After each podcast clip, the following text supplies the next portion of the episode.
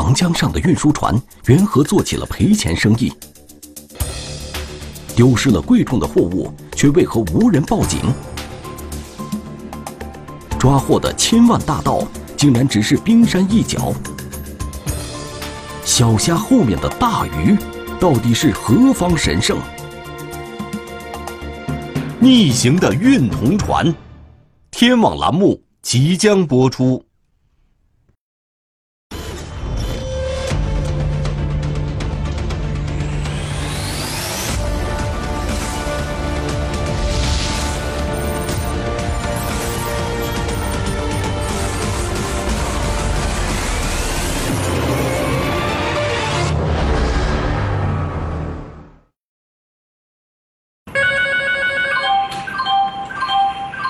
喂，你好，这里是长江航运公安局南通分局指挥中心，请问有有什么需要？二零一八年一月，长江航运公安局南通分局接到一个匿名举报电话，电话里说，在长江主航道上有一艘货船非法运送货物，但是具体人员和船只并没有交代清楚。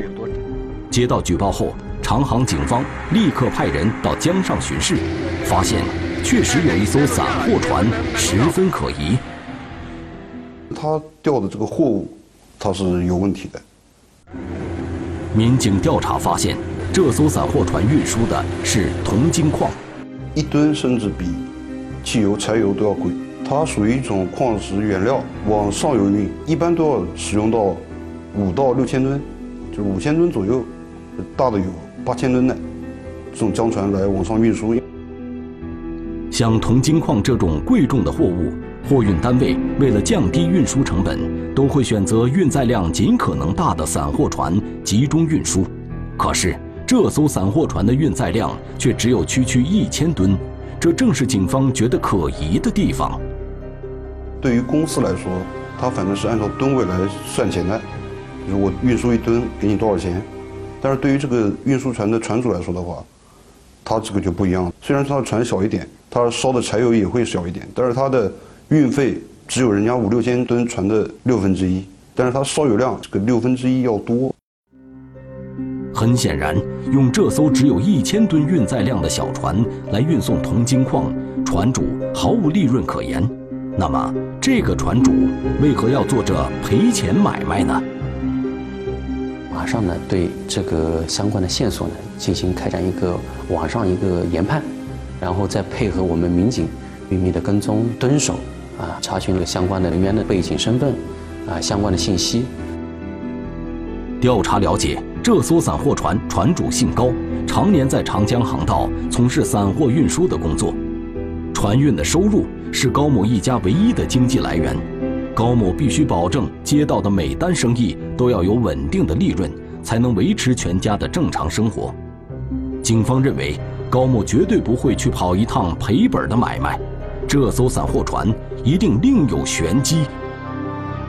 长江在南通带这边啊，就是说船上的这种盗窃啊，尤其就是盗窃自己船上的货物啊，我们局里边已经办过了很多很多起了。警方仔细检查了高某船上的货物，发现并没有夹带其他货物，只有铜精矿。那么，问题只可能出在这批铜精矿身上。突然间。一个大胆的想法出现在支队长陈栋的脑海里：会不会高某这艘船赚的不是运费，而是倒卖这批价值不菲的铜精矿的获利？呃，我们发现呢，每逢十天左右的时间，船就会有一艘船舶来到南通，就是夜间呢，就有人乘小船上去，两条船接触之后，然后呃，会有他们会有从船上卸载相应的那个货物下来。这种卸货的方式和时间都很反常，再考虑到南通的冶金企业对铜金矿的需求量并不大，警方怀疑高某这条船上的铜金矿很可能来路不正。这个货物铜精矿来说的话，一般都是国外进口的，进口的外轮过来一般都两三万吨的大轮，没有说的是从江船上。不仅如此。这艘装有铜金矿的小型散货船运输轨迹也十分异常。上游有很多这个收金属的这种厂子需要这种铜金矿，它有呢就从国外进口过来之后，然后到了长江口，我们长江南通段，然后在这边然后进行一个转驳，从海轮上面转驳到自己一个内河船上面，然后再往上游运，是不可能就是从上游往下游运的。除此之外，警方在走访中还发现，高某近期的财务情况也不太正常。他因为他运输货物，他不是那种就是，就是说可以很挣钱，他也就是挣个运费啊，仅仅就是说能保证自己养家糊口。但是突然发现高某这个人，花钱变得大手大脚。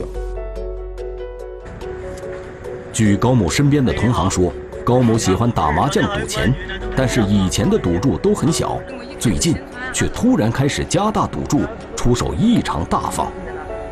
然后这个可能就更加证实了我们当初的这种猜测。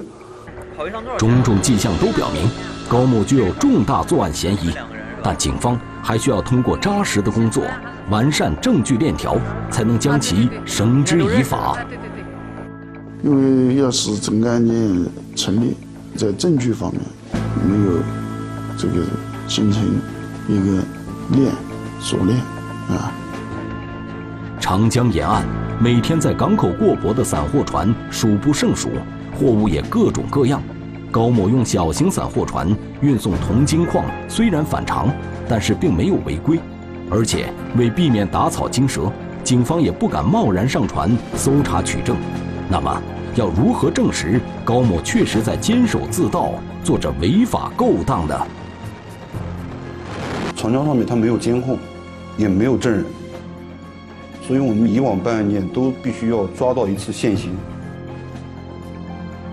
只有查明这批铜金矿的去向，警方才能完全掌握高某的犯罪证据。从这一方面入手，警方进行了跟踪取证。后来我们就通过几天时间吧，对高某进行了研判、跟踪，然后就发现确实是在南通也有一伙人专门收这种铜金矿的，然后高某也跟他们在有着密切的联系。沿着这条线索，警方继续追踪，最终记录下了高某整个销赃过程。他的码头在一个桥的桥下面，然后我们就在通过这个桥，过了这个桥以后，就在他对岸找了一个隐蔽的地方，然后我们两个人就开始拍。苏 F 多少？嗯，卡车。他们有一个大型的电子秤，就是吊的时候直接可以显示我吊的货物是多少重量。他们啊，架子先起来了，没没到船吗。其中一个年轻的小伙子在负责记账，一个四十五岁左右、年长一点的在指挥。这个四十五岁左右的男子就是我们一直研判的、盯着的高某。其实我们一直没有动手，就是想着这伙人进行交易的时候，我们再抓个他们现行。因为一手销赃我们已经有了直接的证据，然后我们就想着二手销赃的时候也能找一个直接的证据。然后当时就并没有急着动手，路人嘛，就还是按照原来你所盯的那几个人一直盯着。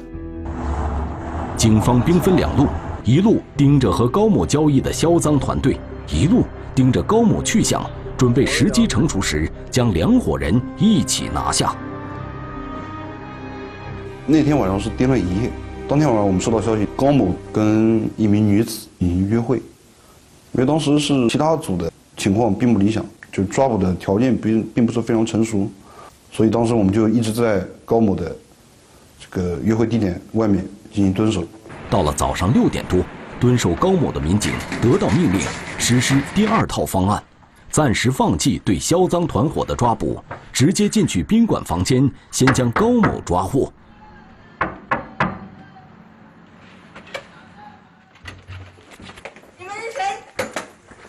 进去之后，发现屋子里只有一个女的，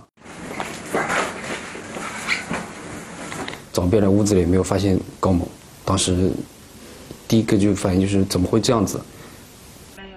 对高某的抓捕竟然扑了个空，这让民警感到意外。到底是工作中哪个环节出现纰漏了呢？呃，蹲了这么长时间，已经看到有这个入住信息，认为当时条件已经很成熟了，结果最后人没抓到。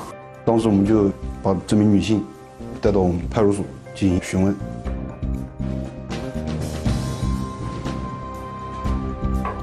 女子交代，高某当晚确实来到了宾馆，办理入住一个小时之后，她接到了一起电话，接着便匆匆离开了。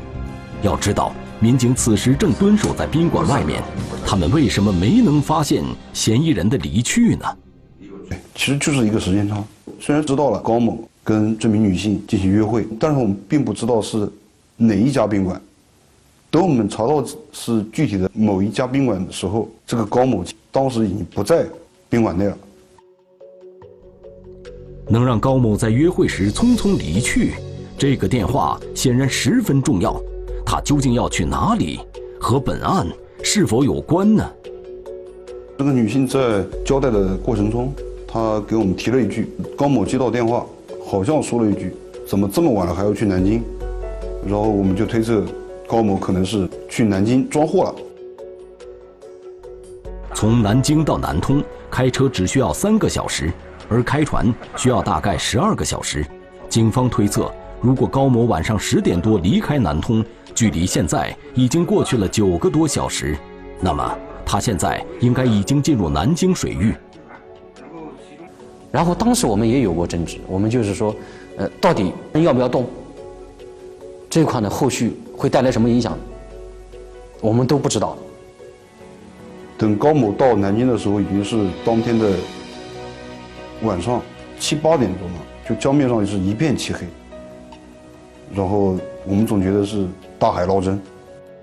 既然高某出去了，那我们就去追。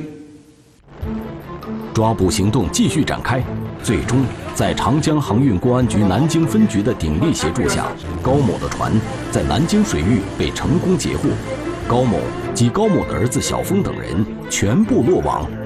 到案后，高某向警方承认了自己监守自盗。让我谢说当时我们专案组还是感到非常非常开心的，毕竟盗窃八九百万这个案值也是非常大的，就是大家感觉就是能够打到打掉这个团伙。这个还是感觉到非常兴奋的。可是，随着案件侦破工作的推进，陈栋失望地发现，这个销赃团伙的规模和他想象中的大鱼还差得很远。在我们慢慢案件的梳理过程中啊，就发现有些情况就不对了。专案组发现，案件中还存在太多无法解开的疑团，这些都表明，看似归于平静的江面。还有条大鱼藏在水底。它是从海外进口了之后，从长江下游，它是一般是往上游运的。但但是我们这一次呢，这个根据犯罪嫌疑人高某交代啊，他是从南京装载了铜金矿之后，他是往苏州下游跑。不仅是运输路线异常，更可疑的是高某始终不肯交代。他偷的到底是谁的铜金矿？竟然能够承认自己盗窃了运输的货物，那为什么不能够告诉我们他的货主单位，还有装货点到收货点？没有货主，找不到本案的受害者，案件办理就无法正常进行。民警对高某的审讯工作持续进行着，试图得到一些任何有关货主的信息。高某只是含含糊糊的交代，这个船是帮南京一个吴老板运货的。因为我们是长江公安嘛，对长江上的情况还是比较熟悉的。一般这种货物要么就是运到哪个码头，要么就是运到哪个过驳区，然后进行过驳。他直接就告诉我们是运到江心洲送给吴老板。我们就问吴老板是什么人，是哪家公司的老板，他也没办法说得清楚。装运铜金矿的那个船舶名单，他们的调度计划给我拿过来。他码头过驳，他都是有单据的，然后调取来发现的话，高某这条船并不在这个过驳江船的这个名单之中。高某口中的吴老板到底是谁？是否确有其人呢？就在高某在审讯室接受警方讯问的时候，警方的政务代理突然响起了手机铃声。这个号码是谁的？这是谁的护照是吧？是不是？听见手机铃声，一丝紧张的神色从高某脸上一闪而过。警方意识到这个来电很可能十分重要，民警接通了电话，用高某不方便接电话的借口询问来电人的身份。那个人告诉民警，他就是吴老板。正常的物流案件中，这个货主他是一个受害人，所以说应该是非常愿意积极的配合我们公安机关工作的。基于这样的判断，民警决定向这个吴老板挑明身份。可没想到，对方一听到“警察”两个字，就像被针扎了一样，匆匆挂断了电话。然后这个吴老板直接来一句：“我不知道，那不是我的货，我不知道。”吴老板的态度让民警颇感意外，整个案件变得更加扑朔迷离。就在民警对高某和吴某的关系一筹莫展的时候，在高某的儿子小峰那里发现了新的线索。我们在调查的过程中，发现了高某儿子一张银行卡，上面有巨额的这个资金往来。和小峰有资金往来的人是一名姓吴的男子，警方认为这很有可能就是高某口中的那个吴老板。那么，如果如高某所说，吴老板是货主，和高某一家是雇佣关系的话，他们之间有资金往来也无可厚非。那正常的一个资金流向，应该是吴老板、吴某向高某进行一个转账，付他的运费。但是这个恰恰相反，是由高某儿子的卡转向了吴某，而且金额已经远远超过了这个运费这个范畴。显然，高某在说谎，吴老板并不是真正的货主。就问这个高某的儿子，高某的儿子说这张银行卡不是他的，这张卡是他的一个亲戚张某让他开的，然后也是张某在使用。小峰口中出现了一名新的人物张某，这个人和本案又有什么关系呢？一波未平，一波又起，紧接着现场勘查又出现了新的疑点。船舶来说的话，他这个所有的船主都是希望自己运送的货物装的吨位是越多越好，但是高某的船上船货舱里面竟然放了一台这种大型的挖掘机。正常的货运船舶。为了保证运输的效益，都是尽可能的增加自己船上货舱的储货空间，不会有一丝一毫的浪费。可是高某的货舱里却装了一个体积庞大的挖掘机，他想要干什么？高某说是用来清淤的。正常的人来想的话，你这个清淤，你既然这个你的挖机要挖斗要升到江底，那你的这个甲板。应该是离水面是越近越好，但是高某的这个船在空载的情况下，它的甲板离这个水面大概有三四米的距离，你这个挖机开到这个平台上以后，你根本就没有办法进行一个挖掘的作业。对于挖掘机的用途，高某的回答漏洞百出，整个案件随着高某的到案，并没有变得明朗，反而愈加复杂。警方意识到，在这种种不寻常背后，一定隐藏着一个巨大的阴谋。这里面有一个大胆推测，就是高某应该是跟吴某合伙起来盗窃他们那帮呃正常运输铜金矿。这样的话，小峰和吴老板之间为何出现大额转账？高某船上又因何安装挖掘机？一切。似乎都能解释清楚了。铜金矿它因为它里面含铜，所以它的密度比较大，比重比较重，所以它可能人工没有办法能抬得动，所以通过用吊机来吊，跟我们就是以往的经验来看的话，也是比较符合的。但是根据高某作案的数额来看，民警觉得还是有些不对劲儿。很难想象高某这个船是专门从事盗窃一个作案工具，因为一条船虽然它的只有千把吨，但是它一条船的每年的运营，还有它这个成本，也要达到可能要两三百万，两三百万的专门用来这个从事犯罪活动的话，它的犯罪成本也是太高了。单凭高某和吴某两个人的力量。想要盗窃海轮上的铜金矿，不管是从技术还是从作案成本来看，似乎都不太容易实现。警方决定继续从高某入手，对他的人际关系以及财务往来做一个详细的调查。发现高某平时跟吴老板接触比较频繁，电话联系比较多，然后我们又发现这个吴老板跟他的很多的同行再有一个联系，他这个联系的一个网络就非常的清楚，就是由高某为一个点，高某到吴某，然后吴某到下面的很多的运输船舶。调查还发现，高某的资金流向和他平时所联系的这些船主的走向惊人的吻合。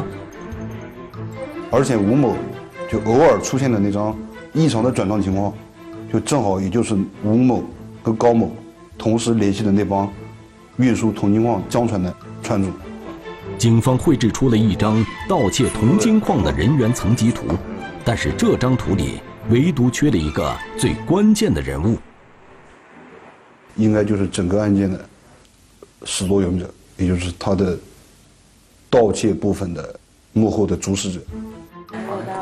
可是，这个隐藏在暗处的敌人是谁？究竟势力有多大？涉及范围有多广？警方还摸不清头绪。长江航运公安局南通分局的会议室里，警方再一次召开全员大会，针对这起案件进行整体的梳理和分析。就在这时，又有意外情况出现了。专案组正在进行讨论、开会，并且在推测、下结论的时候，说我就接到我同事，我同事正好在外面出差，然后他说过会儿某有人会跟你联系，然后给了我一个手机号。民警任伟伟跟支队长陈栋说明了情况之后，就离开会议室。刚走到门口的时候。他的手机就响了，然后对方直接就问我：“你是不是某某警官？”我说：“是的。”他说：“你现在身边有没有固定电话？”我说：“有。”他说：“那你用固定电话给我打一个电话。”然后我就用我们队里面的固定电话给那个陌生的那个号码打了一个电话，然后他说：“你再稍等我两分钟，我要核实一下。”我当时我就猜测。他其实是想核实一下我的身份，是不是真正的警察。没过多久，指挥中心反馈过来一个情况：有人拨打幺幺零报警电话，向警方核实他刚刚提供的座机号码。对方如此慎重，这让警方一下子上了心，莫非和案件有关？不一会儿的功夫，他办公桌上的电话再次响了起来。他主动给我打来的电话，然后换了一个号码。跟我们说的是，你们所抓的这个高某，只是整个环境中一个很小的部分，就是他所偷的那一部分，是非常非常小的小虾。然后我们要找的这个吴某，也不是所谓的老板，也只是其中一个环节。整个长江上面，整个南南通跟南京，有一个庞大的盗窃、倒卖船上铜金矿的一个犯罪团伙。神秘人所说的话更加证实了警方的推断，但是找到盗窃团伙的头目才是破案的关键。民警顺着神秘人的话继续追问：“我说你最起码要说一个你所知道的情况，让我去核实一下，你所说的情况是不是这个情况？我给你说一个名字，张某，然后我们就结束了短暂的通话。”张某这个名字，警方并不陌生。他是高某的小舅子，在排查高某社会关系的时候，曾进入过警方的视线。那么，他到底在这个案子中扮演什么角色呢？然后我们就对这个张某进行了一个调查，对他的通讯、银行账单，所有的就是能够调到的东西进行一个梳理。调查发现。张某的账目信息刚好弥补了警方推断中缺失的那一环，于是他成为了这桩大型铜金矿盗窃案的头号目标人物。警方集中力量，将所有的调查方向都转向了张某，最终查清了张某的犯罪事实。整个一个呃这个犯罪过程一个策划，是由张某发起的。警方再次提审高某。在向其出示了相关证据之后，高某的心理防线终于被攻破。向警方交代，张某就是组织盗窃铜金矿的主要犯罪嫌疑人。确定了张某的作案嫌疑，长江航运公安局南通分局迅速组织警力对张某展开抓捕。历时将近三个多月，才把他抓住，也是兄弟机关、兄弟公安机关的配合支持。最终，张某、吴某等七十余人悉数到案。经调查，该团伙在运输铜金矿的过程中，发现了货运方在管理上的一些漏洞，认为有机可乘。